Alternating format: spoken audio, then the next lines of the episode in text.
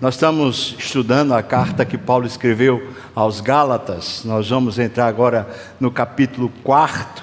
Nesse capítulo, nós vamos encontrar o apóstolo Paulo, agora revelando o seu coração pastoral.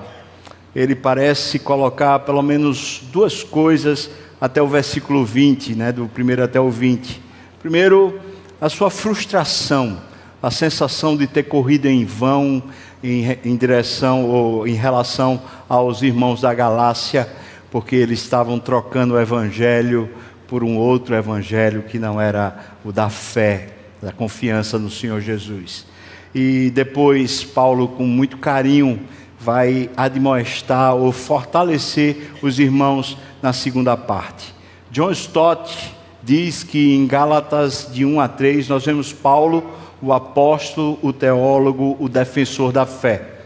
Mas agora, a partir do, do capítulo 4, nós vemos Paulo, o homem, o pastor, o apaixonado das almas.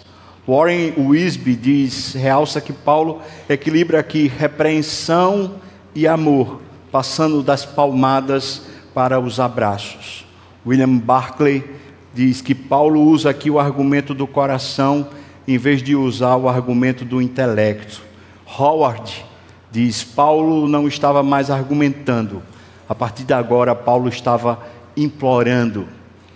Esse, esse texto aqui parece Paulo argumentar com a igreja sobre um possível retrocesso. E ele está dizendo: olha, por favor, não retrocedam. É por isso que eu intitulei esse sermão como como evitar o retrocesso espiritual?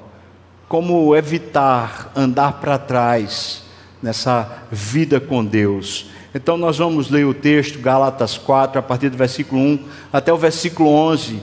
Esse primeiro momento, quando Paulo é, coloca para fora, explica a sua frustração pastoral, o seu coração está choroso, está pesado, por causa dessas questões que a gente vem estudando até hoje. Então, diz assim o texto: Digo, pois, que durante o tempo em que o herdeiro, o herdeiro é menor, em nada ele difere do escravo, posto que é ele senhor de tudo, mas está sob tutores e curadores até o tempo predeterminado pelo Pai.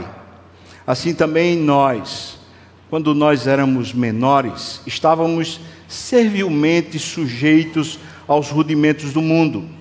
Vindo, porém, à plenitude do tempo, Deus enviou o seu filho, nascido de mulher, nascido sob a lei, para resgatar os que estavam sob a lei, a fim de que recebêssemos a adoção de filhos.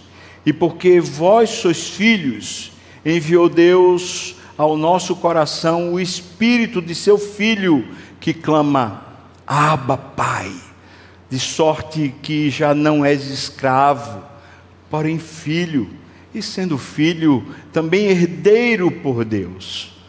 Outrora, porém, não conhecendo a Deus, servieis a deuses que por natureza não são. Mas agora que conheceis a Deus, ou antes, sendo conhecidos por Deus, como estás voltando outra vez aos rudimentos fracos e pobres, aos quais, de novo, quereis ainda escravizar-vos. Guardais dias e meses e tempos e anos. Receio de vós, tenha eu trabalhado em vão para convosco. Vamos orar? Meu Deus, abre aqui o nosso entendimento, abre o nosso coração para percebermos de forma pessoal, de forma aplicável, percebermos a tua voz, a tua palavra ecoando dentro de nós. Senhor, fortalece o cansado, multiplica as forças aos que estão sem vigor, persuade-nos ao amor de novo. Nós oramos no nome de Jesus. Amém. Amém. Não é à toa que Paulo está perplexo com aqueles irmãos da Galácia. Ele tinha pregado, eles tinham se convertido a Cristo. Eles eram gentios. Mas depois que Paulo saiu, continuando a sua viagem missionária, vieram então esses falsos mestres que começaram a induzi-los a seguirem uma série de é, éticas, comportamentos e moralismo, a fim de, com isso, eles conseguirem agradar a Deus para obterem a salvação. Os irmãos da Galácia, eles abandonaram a salvação pela fé e começaram a achar que era pelo esforço próprio, era pela autossantificação, pela autopromoção que eles conseguiriam adquirir alguma coisa de Deus.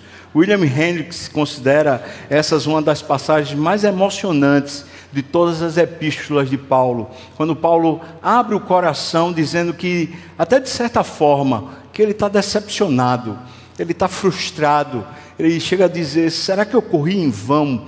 Eu acho até que eu corri em vão quando eu me esforcei para pregar o Evangelho para vocês. Irmãos, aqui parece revelar o teor de um coração piedoso, um coração pastoral. O que é que um pastor mais deseja para a igreja, para as ovelhas do Senhor?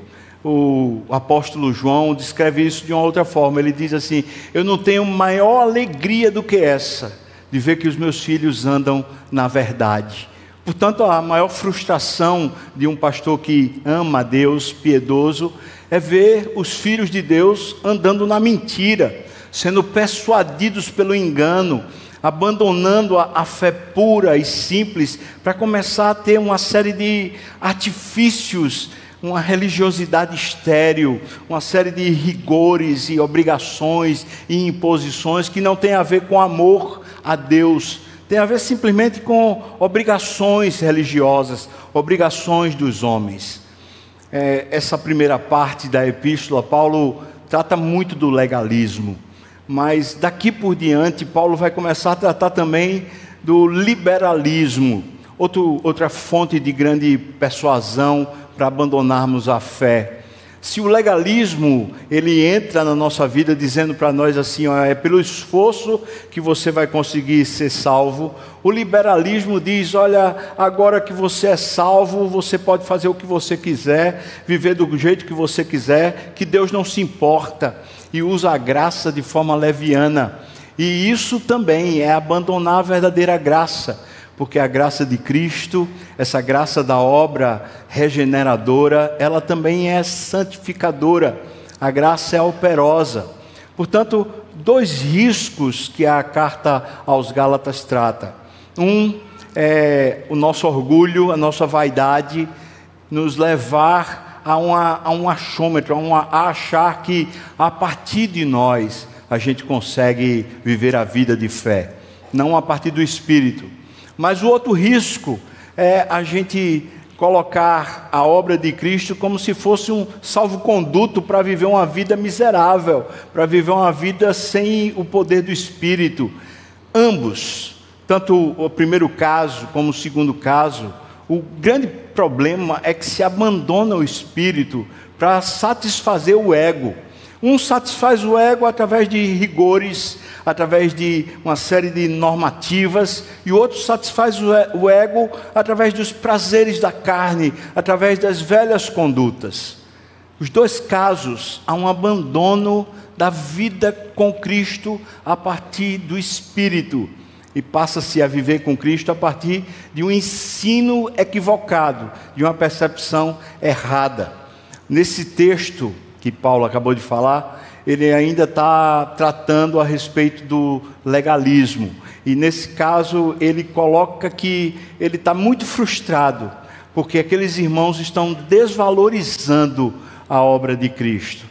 Eu imagino que esse texto ele pode ser abordado em dois pontos. Primeiro, Cristo é desvalorizado quando você coloca a lei acima dele ou quando você não reconhece a sua condição em Cristo. E o segundo, Paulo apresentando sua frustração, ele faz um, um apelo emocionado a que os irmãos voltem a que não, não sejam persuadidos a abandonar ou retroceder. Portanto, nós vamos caminhar nesse sermão nesses dois pontos. O primeiro ponto é como é possível desvalorizar Cristo Paulo parece revelar aqui. E o segundo ponto é esse apelo de Paulo à igreja para que volte, para que ele fundamenta o apelo para que a igreja volte. Vamos seguir então. O primeiro ponto é Cristo é desvalorizado. E de duas maneiras. A primeira maneira é ao se colocar sob a lei. Quando você se coloca debaixo da lei, desses rigores, dessas é, desses mecanismos humanos, desses comportamentos humanos, a, acreditando que é a partir de você. Os versículos 1 e 2, Paulo argumenta aqui que o primeiro aspecto de você se colocar sob a lei seria segundo o padrão de Roma. Ele usa esse argumento nos versículos 1 e 2. Veja que ele diz que o herdeiro, ele está usando a, a, metáfora aqui de uma criança menor, uma criança ainda muito tenra, que os seus pais morrem e ele é herdeiro de uma grande fortuna. Na, em Roma, essa criança, ela, mesmo que fosse herdeira, ela já não tinha, ela não tinha naquele momento o poder de gerir. Ela precisava chegar à idade adulta e quem determinava a idade adulta para ele receber era o pai no seu testamento. Então, essa situação é, é, argumentada aqui por Paulo nesses versículos 1 e 2. Ele diz: o herdeiro que é menor, ele, ele não fica diferente do escravo, porque ele não pode usar os recursos. Então, ele vai precisar dos tutores e curadores. Donald Guthrie, ele explica isso aqui, dizendo o seguinte: talvez Paulo esteja se referindo às pessoas que, sendo menor, deviam prestar contas aos seus atos, à lei romana. O primeiro, no primeiro caso dos tutores, seria até os 14 anos. Então, se o pai dissesse, olha, a partir de 15 anos ele pode receber, então ele teria tutores até os 14 anos. Mas no segundo caso, os curadores seria até os 25 anos. Se o pai dissesse, olha, só pode receber a herança a partir dos 26, então essa pessoa teria, primeiro ele teria os tutores até os 14, depois ele teria os curadores até os 25, 25, administrando a sua herança a fim de que ele pudesse gerir já na idade adulta. Essa é a figura que Paulo está colocando quando a gente se coloca de novo sob o regime da lei ou o regime do ego, como nós explicamos anteriormente. Quando a gente acredita que é pelo nosso esforço que a gente consegue chegar a Deus, a gente está como se fosse escravo de novo, como se a gente fosse o herdeiro do céu mas vivendo aqui debaixo de uma opressão, debaixo de um governo que é um, não é o do espírito, é um governo dos homens. E é esse o argumento que Paulo está colocando.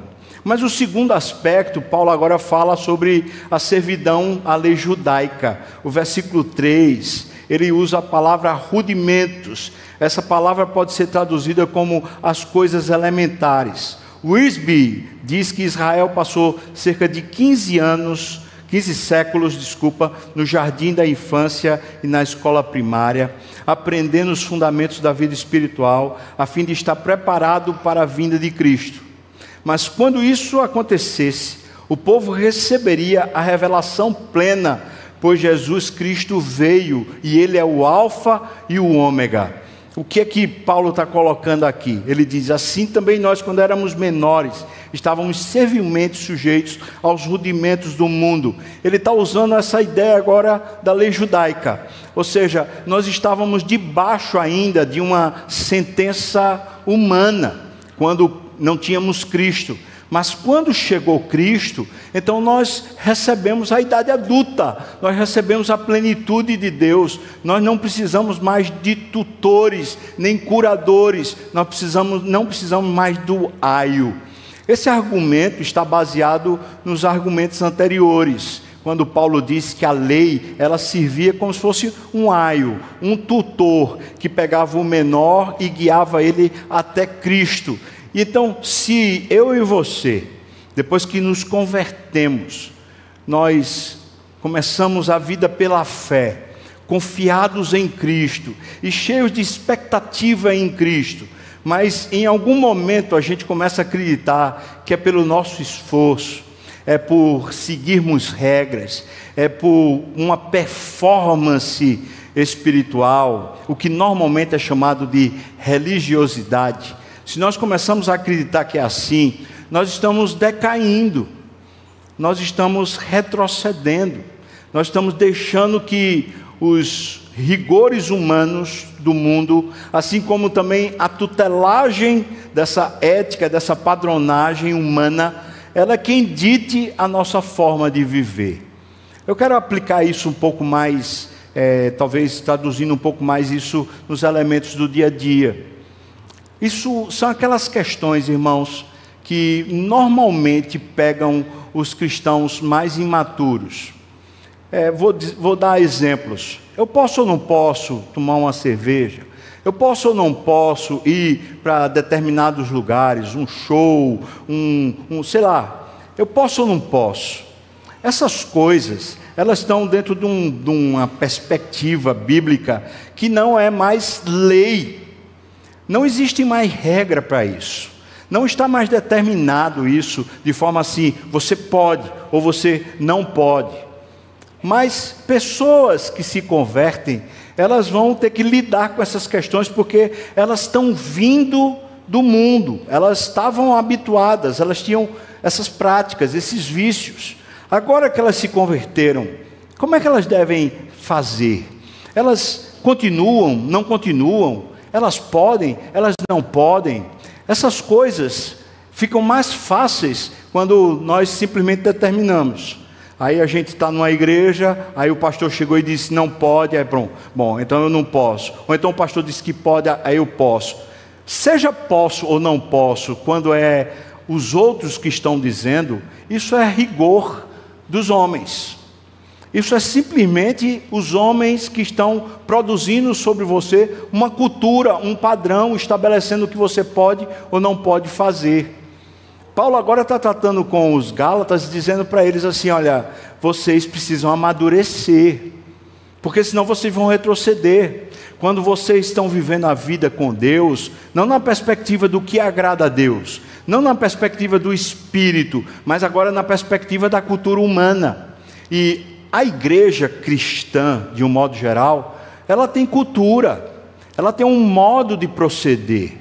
E essa cultura, quando nós vemos o outro, vamos, vamos dizer, por exemplo, você começa a conviver comigo, conviver com um presbítero, e você olha para a minha prática e vê que eu não vou tomar cerveja. Eu não tomo, eu não gosto, não me faz bem. Tudo bem, eu não tomo. Aí você começa a conviver comigo, você começa a perceber um padrão de comportamento em mim. Aí você fala assim, rapaz, eu não posso beber. Veja, você não, não olhou para a Bíblia, você não olhou para o que o Espírito Santo fala com você.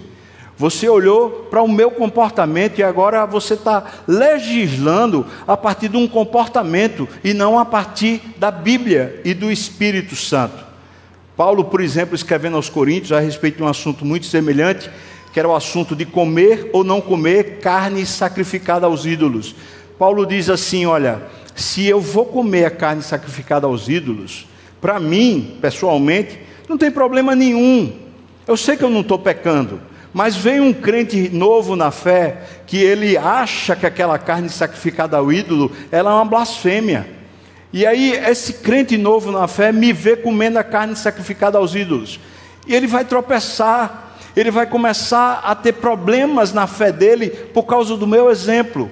Então Paulo diz: Eu nunca mais vou comer carne eu poderia dizer que é precisamente por causa disso que eu não bebo cerveja, ou não bebo vinho, ou não bebo bebida alcoólica, porque se algum irmão me vir fazendo isso, certamente vai dizer: meu Deus, eu estou falando um irmão que tinha problema antes, talvez era viciado, talvez era uma pessoa que não tinha controle, talvez uma pessoa que tinha uma entorpecência através do álcool. A pessoa que me visse ia dizer: olha, não tem problema, mas para ele teria problema porque para ele ele não tem controle, ele não sabe ter um padrão, ele não sabe ter uma medida.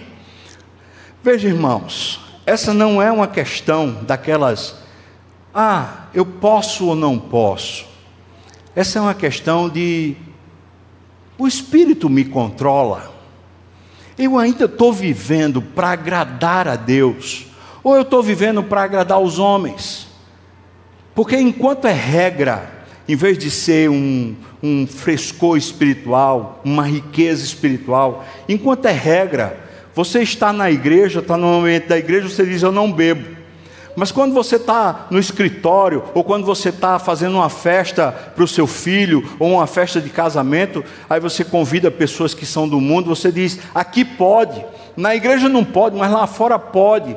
Para sua consciência, isso é um problema, porque você está vivendo um duplo padrão. Você ainda não tem uma consciência de Deus sobre sua vida. Você está vivendo conforme os rudimentos desse mundo. Você está vivendo conforme a consciência dos outros e não conforme o padrão do Espírito. Você precisa crescer. Você não pode retroceder. Você precisa aprender a andar com Deus aqui no mundo, cheio de tensões, cheio de pecados, cheio de problemas. Você precisa aprender a viver aqui dentro de um padrão de Deus para a sua vida, dentro de um padrão de crescimento espiritual. É sobre isso que Paulo está tratando aqui. Aqueles irmãos começaram pela fé, mas depois chegaram outros irmãos que eles reputavam como sendo mestres, e esses falsos mestres começaram a colocar uma carga de pode, não pode, pode, não pode. E são essas regras que Paulo está chamando de lei. Ora, se nós voltamos a ficar debaixo de regras, regras humanas, então certamente, irmãos, nós abandonamos Cristo. A vida fica medíocre. Nós começamos a ter um comportamento para os outros verem, não para Deus se agradar de nós. E nós começamos a ser hipócritas. Ah, na igreja eu não faço, mas em casa eu faço. Na igreja eu não digo palavrão, mas dentro de casa eu digo palavrão. Na igreja eu não faço sei lá o que, mas na, na, na minha casa eu posso fazer. Que coisa é essa? Que coisa é essa que quando eu estou com os santos eu não posso, e quando eu estou sem os santos eu posso? Que duplo padrão é esse? Que, que história é essa? Onde é que está a nossa consciência? Está em Deus ou está nos homens? Paulo então está dizendo: olha, quando você se coloca de novo debaixo da lei, dessas regrinhas, você está desvalorizando, desonrando o sacrifício que Cristo fez por você. Você não está homenageando Ele. Você está fazendo a sua vida com Ele uma vida meramente com os homens. Mas a sua vida com Ele precisa ter um padrão dele, precisa ter a opinião dele, precisa ter a autoridade dele, precisa ser guiado pelo Espírito. Você precisa aprender por você, no seu coração, na sua intimidade com Deus. Ainda nesse ponto da desvalorização, dessas duas maneiras, ao reconhecer a sua condição em Cristo, o homem que não reconhece o que Cristo fez por si, ele termina desvalorizando. Isso a gente vai encontrar aqui no versículo 4. Veja o versículo 4, ele traz algumas perspectivas. Ele primeiro diz: Vindo, porém, a plenitude do tempo. Essa é uma definição muito paulina. Que plenitude do tempo é essa? Bom, alguns eruditos, alguns comentaristas fazem o seguinte: eles entendem que está falando da plenitude do tempo aqui, por causa da conjunção de circunstâncias que estavam naquela época prontas. Os judeus ofereceram as escrituras, o cânon do Velho Testamento está pronto. Os gregos ofereceram naquele momento uma língua universal, todo mundo falava grego como uma língua comercial. E os romanos ofereceram as leis que tornaram o império meio que uniforme, e também as estradas, que facilitavam essa transferência de informação. A mensagem do Evangelho, tanto o mensageiro como a própria mensagem, ela podia percorrer o mundo com muito mais facilidade. É a respeito disso, então, que Paulo está dizendo que, vindo, porém, a plenitude do tempo. Veja só, veja o valor da obra de Cristo. Deus preparou tudo, o cenário todo para a vinda do seu filho, para que a obra de Cristo, a mensagem, o Evangelho pudesse ser disseminado para o mundo. Não é à toa que o Novo Testamento está na língua grega, porque o mundo todo daquela época, falando mesmo que fosse o grego só comercial, tinha acesso às Escrituras e à revelação do Evangelho por causa da escrita no grego. Deus preparou o mundo para a chegada do seu filho. É isso que Paulo está dizendo. Você reconhece a preciosidade do Evangelho? Veja como Deus preparou tudo para que Cristo viesse. Depois, aqui no versículo 4, ainda, na parte B, ele diz: Deus enviou seu filho nascido de mulher. A pergunta aqui é: quem é esse filho de Deus? Essas duas informações, primeiro diz que é filho de Deus, depois diz que é nascido de mulher, traz muita informação para nós. Eu queria elencar aqui seis pontos de informação. Primeiro, o Filho de Deus, ele é pré-existente, ele não é criado, ele existe antes do mundo e antes de vir ao mundo, ele já existia em glória com o seu Pai. A Bíblia diz, segundo, que ele é o Pai da eternidade. O próprio Senhor Jesus é o Pai da eternidade, portanto, nem a eternidade consegue defini-lo. Terceiro, ele não foi criado. Ele é o Criador, ele é o Filho de Deus, mas nunca foi criado. Ele não teve começo, ele na verdade é o começo, ele é o Alfa, ele é o princípio de todas as coisas que foram criadas. Quarto, é o Filho de Deus, portanto, ele é divino. E aqui algumas coisas. Primeiro, ele é co-igual com Deus, ele é co-eterno, ele é co-substancial com o Pai. Deus é Deus, de Deus, portanto, ele é totalmente divino, ele é luz de luz, ele é autoexistente, ele é imenso, ele é infinito, ele é eterno, ele é imutável, onipotente, onisciente e onipresente. É esse Criador de tudo que há, que está se fazendo gente para vir até a terra. Quinto, mas este que nem os céus conseguiam conter, ele de repente vem para o ventre de uma mulher, e ele nasce de uma mulher, e ele entra no mundo pelo nascimento, igual a qualquer ser humano, e isso é um grande mistério. Como é que pode ser 100% Deus, mas também ser 100% homem? Ele fez-se carne, ele tornou-se em tudo semelhante a nós, com exceção do pecado, porque ele nunca pecou. Sexto, ele é perfeitamente Deus, portanto, ele é Deus de Deus, ele é perfeitamente humano, portanto, nascido de mulher. Veja que mensagem é essa que você recebeu. Deus preparou o cenário, e quando ele resolveu mandar um Salvador, ele não pegou qualquer um, e ele não pegou nem sequer o mais habilidoso, ele veio, ele se fez carne, o próprio Deus vira gente para lhe salvar. Esse é o tamanho da mensagem que a gente, quando não, não vive, quando não valoriza a obra de Cristo, a gente termina desmerecendo. Ainda no versículo 4, a parte C, diz que foi nascido sob a lei.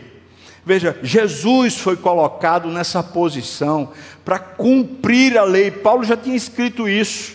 Ele precisava cumprir a lei para que nós fôssemos finalmente salvos, resgatados, porque a lei dizia: a alma que pecar, o homem que pecar, esse morrerá. Calvino descreve assim: o Filho de Deus, que por direito era isento de toda sujeição, ele tornou-se sujeito à lei. Por quê? Ele explica: ele fez isso em nosso lugar, a fim de obter a liberdade para nós.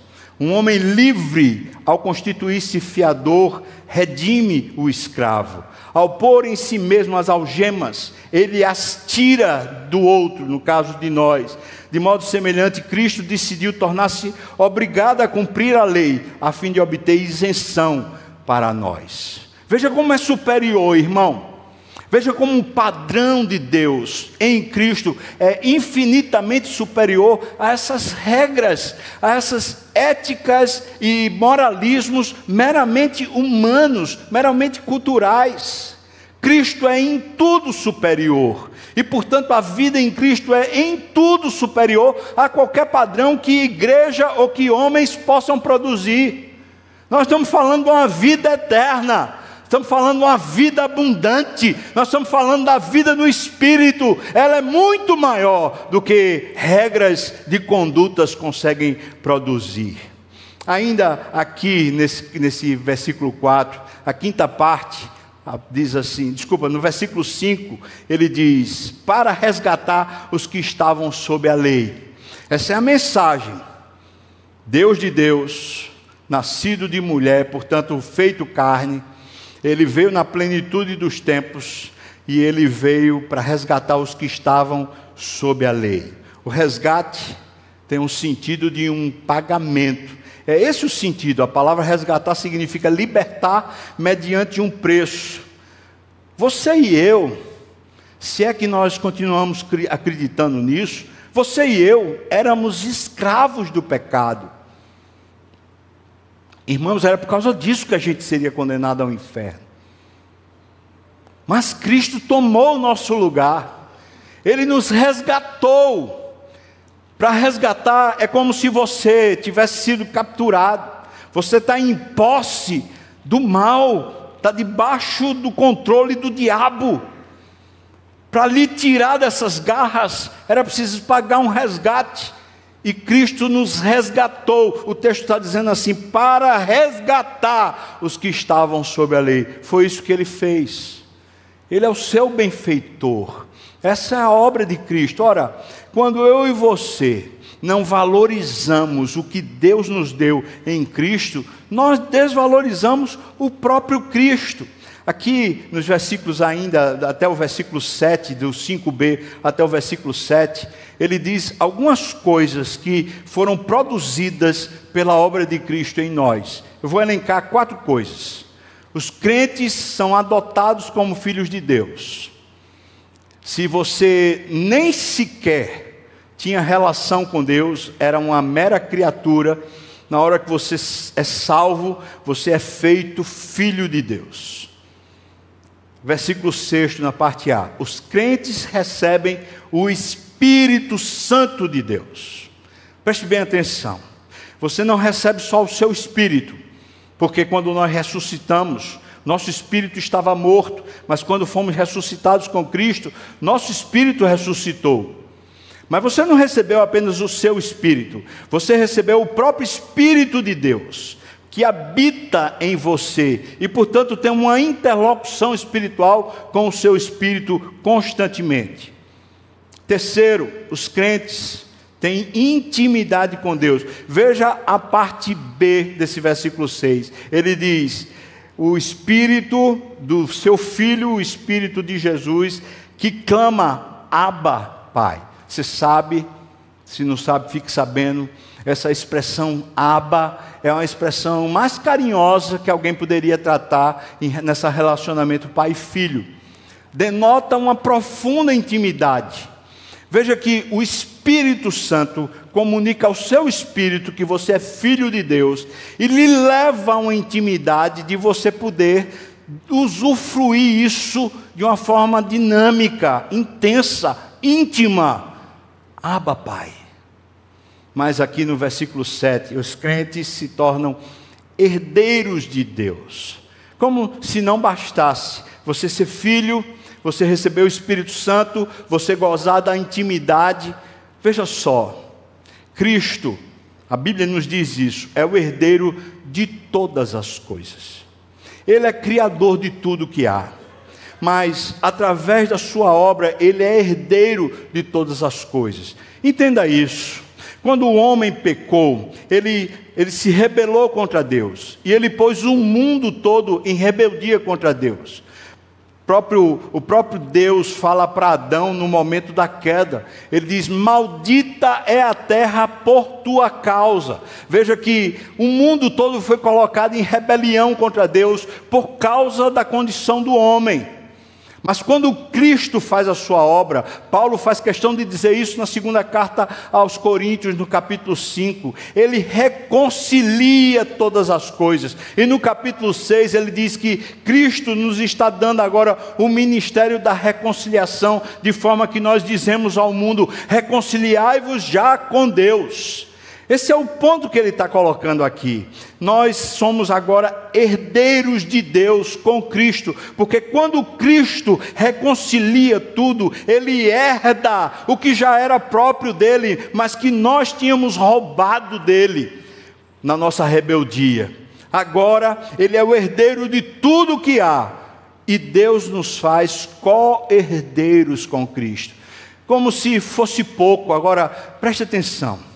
Se eu e você não conseguimos perceber a beleza, a dimensão, a profundidade que é nós sermos salvos em Cristo, para usufruirmos, vou repetir isso porque é um ponto mais do que importante, é o ponto crucial.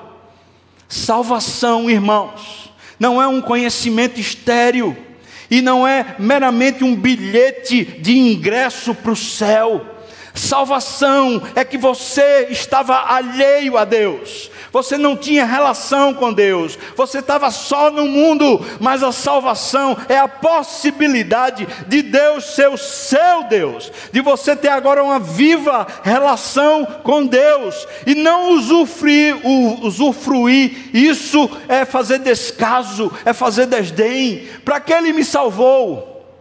Para quê? Para me dar um ingresso? Para que ele me salvou? Para eu saber? Não!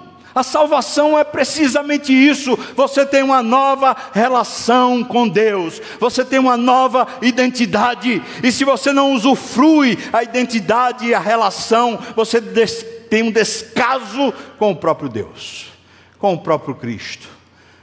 Veja por que Paulo está frustrado. Ele está frustrado porque aqueles irmãos estão desvalorizando Cristo. E o motivo é esse. Primeiro, eles se colocam de novo sobre regras humanas, como se isso pudesse salvá-los, como se isso pudesse produzir o céu para eles. E segundo, eles pegam toda a riqueza que Cristo produziu para eles e não usufruem, negligenciam a vida de Deus, abandonam a vida de fé para viver agora a partir de regras humanas. Paulo tem que estar mesmo frustrado. A igreja da Galácia, aquelas várias igrejas da região, estavam trocando a doçura e o esplendor do espírito por uma série de regras e de tupor humano, de perdição humana, de distração humana. É por causa disso que Paulo está tão triste. Essa dupla desvalorização que os irmãos estavam produzindo ou estavam vivendo. Eu tenho, tenho estado, pela graça de Deus, talvez esses últimos anos, muito feliz com o que Deus tem feito aqui na igreja. Eu tenho visto o despertamento de muitos irmãos para buscar a Deus para querer viver para Deus e para servir a Deus. Eu não tenho maior alegria do que essa, como João disse, de ver que os filhos de Deus estão amando o Senhor, estão vivendo na verdade. Mas essa carta nos chama a atenção, porque ao longo da minha jornada como pastor, mesmo aqui na igreja, eu vou completar 20 anos agora, se Deus assim me permitir. Veja, ao longo de 20 anos, Quantas pessoas, quantas pessoas largaram a fé? Eu não estou nem falando de pessoas que foram para outra igreja. Se foram para uma igreja fiel, que Deus as abençoe e ficamos felizes porque elas podem continuar servindo a Deus. Mas quantos foram para ensinos errados? Quantos começaram a perder o brilho, perder a vida isso não aconteceu do dia para a noite, isso foi um processo. Eles foram se permitindo largar Cristo. Eles foram se acostumando com uma série de coisas e obrigações humanas. Deixa eu lhe dar um alerta, irmão. Você que é crente, você, por exemplo, faz parte de um grupo pequeno, ali você começa a aprender uma série de posso, não posso. Não transfira a legitimidade, a profundidade da sua relação com Cristo para simplesmente estar no posso ou não posso. Você de repente está engajado aqui no ministério e você começa a se tornar orgulhoso. Você acha que você é que faz melhor, você acha que é o dono daquele departamento, daquela parte da igreja. E você vai esmaecer, a sua fé vai falir. Você está caindo no descaso com Cristo, você não está valorizando o Espírito, você está valorizando a sua performance, os seus resultados, a sua obra, a sua própria altivez. Você vai falir, irmão. Eu estou lhe exortando em amor, para que a gente não fique frustrado depois, nem você nem eu. Quantos que corriam tão bem, mas de longe de Deus agora vão? Quantos? Por quê? Porque em algum momento, enquanto eles estavam caminhando bem, a sedução do ego os atraiu de volta para eles acharem que era pelo poder do braço, era pelo direito humano, é pela estrutura pessoal que conseguiria continuar caminhando. Hoje eu quero chamar a Igreja Presbiteriana das Graças de volta à cruz, ao esplendor da obra de Cristo, para estarmos de joelhos diante dEle para valorizarmos a pessoa dele. Não há nada mais valioso nessa igreja do que Cristo. Não há nada o que buscar nessa igreja senão a pessoa de Cristo. Não há nenhum esforço ministerial que não seja para conhecer Cristo. Você, se é servo, você é bem-vindo, mas se é ego, irmão, no nome de Jesus, volte a Cristo, volte ao Senhor Jesus, volte a buscar de todo o coração, Senhor. Deixa a chama do Espírito, deixa a chama de Deus arder de de novo no seu peito com amor flamejante por Ele. É Cristo, é a obra dele, é o valor dele. Nós somos apegados a Ele, nós queremos a vida dele, nós buscamos Ele. Mesmo que uns aos outros possamos nos fortalecer, mesmo que uns aos outros possamos nos educar, mesmo que uns aos outros possamos nos edificar, mesmo que uns aos outros possamos aconselhar. Você tem o mais precioso, você tem o homem que é Deus, você tem o próprio Espírito dele dentro de você, lhe chamando para a intimidade, Aba Pai. Você está num patamar superior você tem a palavra de Deus, você tem a plenitude dos tempos, você tem o próprio Espírito de Deus. Meu Deus, vamos usufruir isso. Vamos valorizar a pessoa bendita, vamos buscá-lo de todo o nosso coração. E se a gente tiver de largar, largar a carne, largar a cerveja, largar o vinho, largar a festa, largar o que for, que não seja por regras, que não seja por causa dos homens, mas que seja por uma plenitude de fé, por uma estrutura superior, pelo um poder do Espírito que habita em nós. Eu e você somos intimados por Deus nessa carta, somos advertidos pelo Espírito nessa carta, que a gente pode sim começar a retroceder. Isso foi aos poucos, isso foi minando sua fé aos pouquinhos, você foi andando para trás, andando para trás, andando para trás. Quando você vê, quando abre os olhos, parece que não tem mais aquela intimidade, parece que não tem mais aquela vida. Que tal voltar? Vamos voltar, irmão? Buscar o Senhor de todo o coração, enquanto se pode achar. Foi por causa disso que Paulo foi e apresentou a frustração. A gente vai ver aqui os fundamentos, quatro pontos que Paulo fundamenta a frustração dele, dos versículos 8 a 11. O primeiro fundamento aqui que ele coloca é: vocês foram escravos. Vocês foram escravos, não se esqueçam.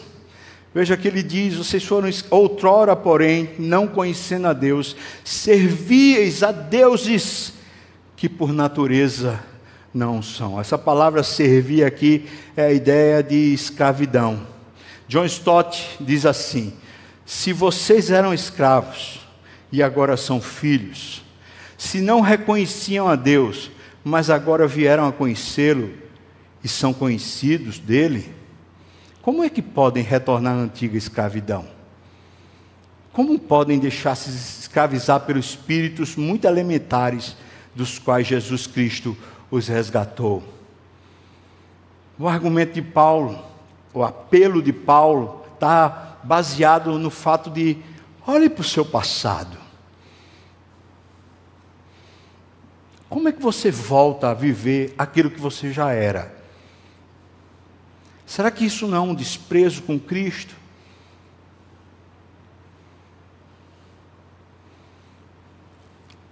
Conheço homens de Deus que, se converteram, largaram vícios, mas depois, aos pouquinhos, foram se deixando persuadir e voltaram para o álcool, destruíram um casamento. Aos pouquinhos. Veja o argumento de Paulo aqui para esse apelo. Vocês não, não, não lembram, não? Vocês serviam outros deuses, que não são. Essa era a minha situação.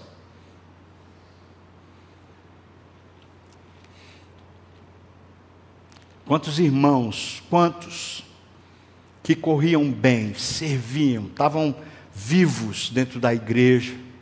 Pelo menos aos olhos humanos pareciam aquele crente fervoroso. Mas aí um tropeção financeiro.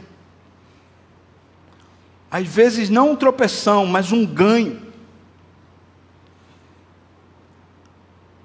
Essa mudança de status, seja para ficar mais pobre ou seja para ficar mais rico, mexe com a cabeça e a pessoa volta a servir o dinheiro. Meu Deus, esse é um Deus que não é Deus.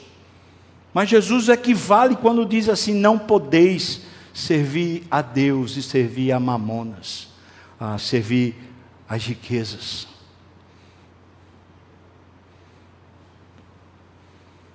Você é crente. Será que você não vê que você antes servia o dinheiro? Você corria atrás do dinheiro, você se esforçava para ter dinheiro Estou falando agora com jovens. Você caminhava com Deus, mas quando entra na faculdade, quando você quer casar, quando você quer ter uma, uma outra condição financeira, você abandona aquele apetite por Deus, ou negligencia aquele apetite por Deus. O que foi que aconteceu com você? Que foi que aconteceu? Você está voltando a servir os deuses anteriores. Segundo, no versículo 9, na parte A, mas agora que conheceis a Deus, ou antes sendo conhecidos de Deus, Paulo está argumentando, vocês foram convertidos ao Deus verdadeiro. Vocês estavam servos de deuses que não são deuses.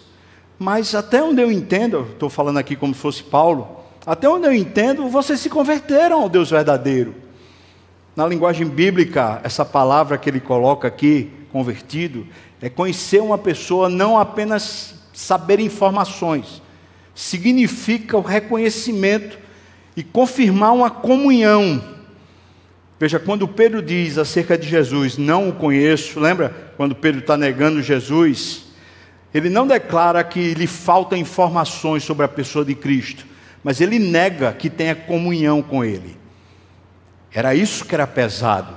Porque quem é que não tinha informação sobre Jesus naquela época? Quem é que não sabia quem era Jesus naquela época? Mas quando Pedro está dizendo assim, eu não conheço, Pedro está dizendo, eu não tenho comunhão. Esse é o ponto. Meu Deus, vocês agora passaram a ter comunhão com Deus. Esse é o argumento de Paulo.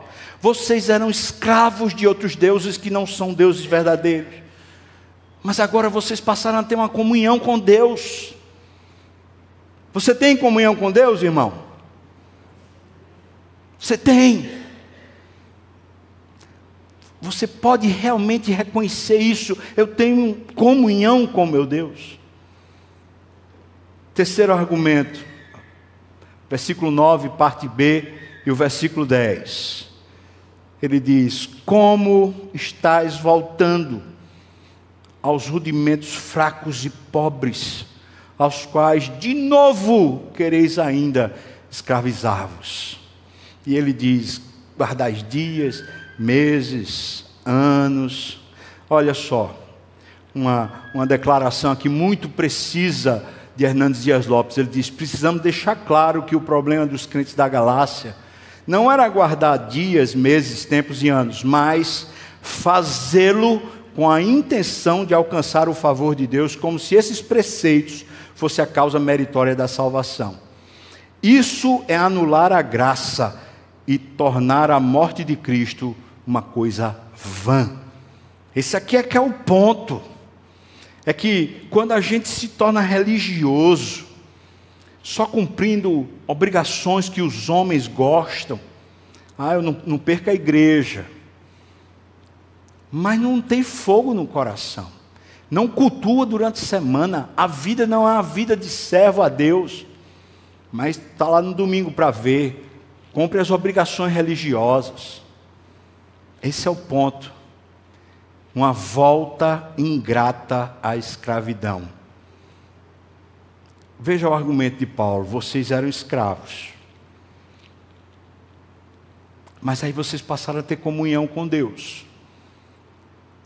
Eu não estou entendendo como é que vocês agora estão querendo voltar à escravidão. Aqui, irmãos, cabe um detalhe muito, muito precioso. Veja que o que eles estavam fazendo. Eles eram escravos de deuses pagãos. Eles passaram a ter comunhão com Deus. E agora eles estão artificializando a comunhão com Deus através de regras religiosas. E o que Paulo está falando é: vocês, quando artificializam a relação com Deus, vocês estão voltando à escravidão. Esse é o ponto. O ponto é que a sua relação com Deus é o que é mais precioso na conversão. A sua leitura da palavra por amor a Ele. Não é porque você vai pregar. Não é porque alguém vai, você vai dar o relatório para alguém, eu li durante a semana. Mas é porque você quer Ele. É porque você precisa dele, porque a sua alma precisa. Às vezes, quando a gente está doente, a gente não quer comer, mas a nossa consciência sabe que para a gente se restabelecer, a gente precisa comer. Nesse mundo caído, às vezes o nosso espírito está doente, a gente está muito aperreado, muito preocupado, muito concentrado em resolver coisas aqui da terra, e o nosso espírito adoecido, ele não quer comer a palavra. Mas uma pessoa que sabe e ela quer voltar à saúde, ela come, ela se alimenta. E mesmo que não tenha gosto no primeiro momento, quando a saúde volta, a comida volta a ser saborosa. Eu e você temos o Espírito de Deus, e talvez nós estamos esfriando o Espírito, sufocando o Espírito, talvez nós estamos deixando ele sem voz no nosso interior, sem posição no nosso interior, nós estamos negligenciando a comunhão com Deus, e é nessa hora que a gente se sente sem apetite espiritual. Então Paulo está argumentando aqui isso. Como é que vocês podem voltar e achar que isso é normal? Não, não é normal. Então, o quarto ponto, ele diz: Eu estou, na verdade, frustrado. Eu receio que de vós eu tenha trabalhado em vão. Claro que isso aqui é um argumento que se torna a própria, a, a própria apelo dele, o próprio apelo dele. Quando ele faz isso, ele coloca aqueles irmãos contra a parede. Porque o perigo, o problema, não é Paulo estar tá trabalhando em vão. Porque Paulo tem uma consciência que ele escreve na primeira carta aos Coríntios, no capítulo 15. O nosso trabalho no Senhor não é em vão. Paulo tem consciência de que o que ele fez com os irmãos da Galácia foi para Deus e não foi em vão. O ponto que Paulo está levantando não é eles olharem para o serviço de Paulo. Mas o que ele está dizendo é a tristeza do coração dele, de pensar o seguinte: meu Deus do céu, vocês estão tornando vã a obra de Cristo, desvalorizando Cristo. Isso aqui é um trabalho perdido, isso aqui não tem sentido mais nenhum. Isso faz a gente entender o seguinte: que uma igreja, ou que uma pessoa, que ela perde essa comunhão e essa intimidade com Cristo, ela torna vã a própria obra de Cristo. Ela torna vã nela. Não que a obra fique vã, mas nela o desvalor que ela dá, a postura dela em relação a Deus, faz com que ela torne vã para ela a preciosidade, a riqueza sublime da obra de Cristo. Um apelo então, volte ao Senhor. Você que serve, você que está aqui engajado no ministério, talvez no louvor, talvez na pregação, talvez num líder de grupo pequeno, um líder de ministério em alguma área, talvez você que não é líder, que não está nem servindo na igreja também, mas diz: Eu sou crente. Hoje é um apelo aqui do Espírito para todos nós. Irmãos, vamos mexer com o nosso coração. Vamos aquecer a nossa alma. Está na hora da gente buscar Deus. Está na hora da gente se levantar mesmo e dizer: Deus, eu te quero mais do que tudo. Ricardo Barbosa diz o seguinte: precisamos de uma teologia que nos ajude a perceber e a valorizar aquilo que Deus está realizando em nós e não somente aquilo que fazemos para o Senhor. Eu concordo com, com Ricardo. Nós precisamos de um conhecimento de Deus que valorize a obra de Deus em nós e não o que nós fazemos para Ele. Uma teologia que nos ensine a valorizar o invisível e o intangível. Diante disso tudo, eu pergunto para você: você quer conselhos para uma vida cheia de amor a Deus? Você quer conselhos para o seu coração se inflamar e você buscá-lo mais e mais. Vou dar três conselhos. Primeiro, substitua a servidão a uma busca de um comportamento perfeito pela servidão a Cristo. Pare de ficar no esforço humano e comece a servir a Cristo. Se entregue a Ele, diga: Meu Senhor Jesus, o Senhor pode fazer o que quiser comigo. O Senhor pode me usar do jeito que o Senhor quiser. Substitua a sua servidão a essa performance, a esse esforço humano e coloque agora o seu coração e suas habilidades, suas competências numa disposição servil a Cristo. Diga para Ele: toma minha vida, faz de mim o que quiser. E faça isso de todo o coração. Rasgue, rasgue essa relação perniciosa que você está tendo com sua própria performance, com sua própria busca, com seu próprio comportamento. Rasgue isso e agora se entregue de todo o coração a uma submissão servil a Cristo.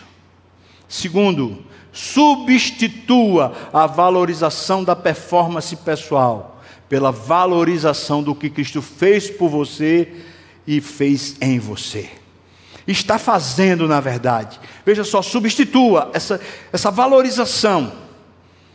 E valor, irmão, é o que a gente dá, é aquilo que no nosso coração é importante. Ser visto, ser reconhecido, me sentir bem, me sentir é, numa posição privilegiada. Substitua a valorização que você dá à sua performance. Substitua isso. Você não precisa ser importante. Você não precisa ser valorizado. Você já foi valorizado por Cristo Jesus quando ele morreu no seu lugar, quando ele pagou o seu resgate. Você não precisa que os homens reconheçam. Substitua a valorização da performance pessoal pela valorização do que Cristo fez em você e fez por você, está fazendo agora em você. Em outras palavras, comece a valorizar Ele de novo. Joga fora essa autofanação, esse, essa busca pelo status, pelo conforto, pelo reconhecimento e começa a se esvaziar. Se esvazie e comece a valorizar, meu Deus, veja como eu sou amado. Veja como o, o que ele fez por mim é superior. Terceiro, substitua o formalismo pelo amor. Esse formalismo, essas regras. Ah, para servir a Deus, eu tenho que fazer assim, assim, assado. Ah, eu tenho que estar na igreja no domingo. Irmão, você, se você vem para a igreja porque você tem que estar aqui por uma obrigação, por uma forma, eu quero dizer que isso é maldito. Mas quando a gente ama a Deus, a gente vem. Mas a gente vem porque a gente ama, porque a gente quer Ele, a gente quer conhecê-lo e a gente quer servi-lo e a gente quer se entregar a Ele. Troque esse, essa, esse formalismo, essa coisa cheia de regras. Pode, não pode, substitua isso por amor. Ame-o, deseje-o, entregue-se. Diga para ele, Senhor, eu te quero mais do que o ouro, eu te quero mais do que os tesouros, eu te quero mais do que a minha própria vida, eu te desejo, Senhor. Busque-o de todo o coração. Três substituição: substituição da servidão, a essa busca pelo um comportamento perfeito, pela servidão a Cristo. Substitua a valorização da sua performance pessoal pela valorização do que Cristo fez por você e em você. E substitua esse formalismo com Cristo, com Deus, por um amor real, um amor prático, um amor revelado por Deus. Por último, aprenda a se sentir amado. Aprenda. Quando você olha para a obra de Cristo, não é possível para um homem que tem um Espírito de Deus, para um homem que tem a ressurreição de Cristo no seu coração, quando você olha para ele morto na cruz, por causa do seu pecado, é impossível que esse homem não venha se sentir amado, valorizado, prestigiado. Veja o que ele fez ele fez por mim, um pecador miserável. É por isso que eu posso dizer, meu Deus, eu sou amado. O meu Deus me ama, o meu Deus quer-me, Ele me quer. Por causa do que Ele fez lá na cruz, eu sei disso.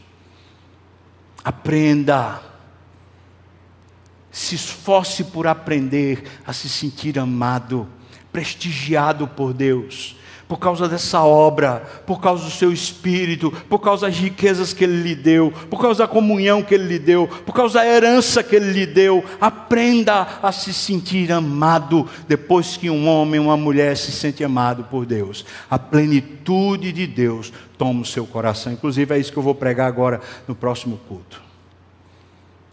Pergunto para você: você aceita isso como um desafio? Esse apelo de Paulo, esse apelo que o Espírito está fazendo hoje à Igreja Presbiteriana das Graças, está fazendo a você pessoalmente, mesmo que você não seja dessa igreja. Você aceita esse apelo? Você pode dizer para Deus: Senhor, eu quero que o Senhor incendeie meu coração, eu quero substituir as minhas performances, a minha maneira, pela Sua maneira, pelo Seu Espírito. Eu quero voltar a valorizar a obra de Cristo, eu quero me sentir amado por Ti, Senhor. Eu quero mudar isso, eu quero mudar esse chip no meu coração. Você aceita esse apelo, irmão? Se você aceita, fique de pé. Eu quero orar por você e orar com você nesse momento. Vamos orar. Meu Deus, como é preciosa a tua palavra, mais preciosa do que tudo, e que é poderosa por si só para fazer infinitamente mais. Deus, se eu estou de pé, se meus irmãos estão de pé, é com um significado muito urgente, premente, real. Nós precisamos do Senhor, Deus toca o nosso coração, muda a nossa mente, faz a gente voltar à intimidade, ao valor precioso da obra de Cristo, faz de novo a gente ter humildade de coração, quebrantamento, busca sincera, mexe-nos, Deus, no nome de Jesus. Aquece a nossa alma, faz a gente sair daqui superestimado pelo Senhor, valorizado e reconhecendo o valor que o Senhor nos deu por causa da obra de Cristo. Senhor, se tem alguém desanimado, desnutrido, talvez até com o seu espírito adoecido, eu peço ao Senhor, no nome de Jesus, uma visita curadora, uma visita restauradora do teu espírito, fazendo novo aquele velho amor, aquele primeiro amor, Senhor. Restaura-nos para ti mesmo, nós oramos no nome de Jesus. E que a graça do Senhor e Salvador Jesus Cristo, o amor de Deus, o nosso querido e amado Pai, a comunhão, o consolo, a bênção, o poder e o avivamento do Espírito venha sobre nós, povo do Senhor, não só aqui agora, mas até quando Ele voltar e nos tomar para si. Aleluia! Amém.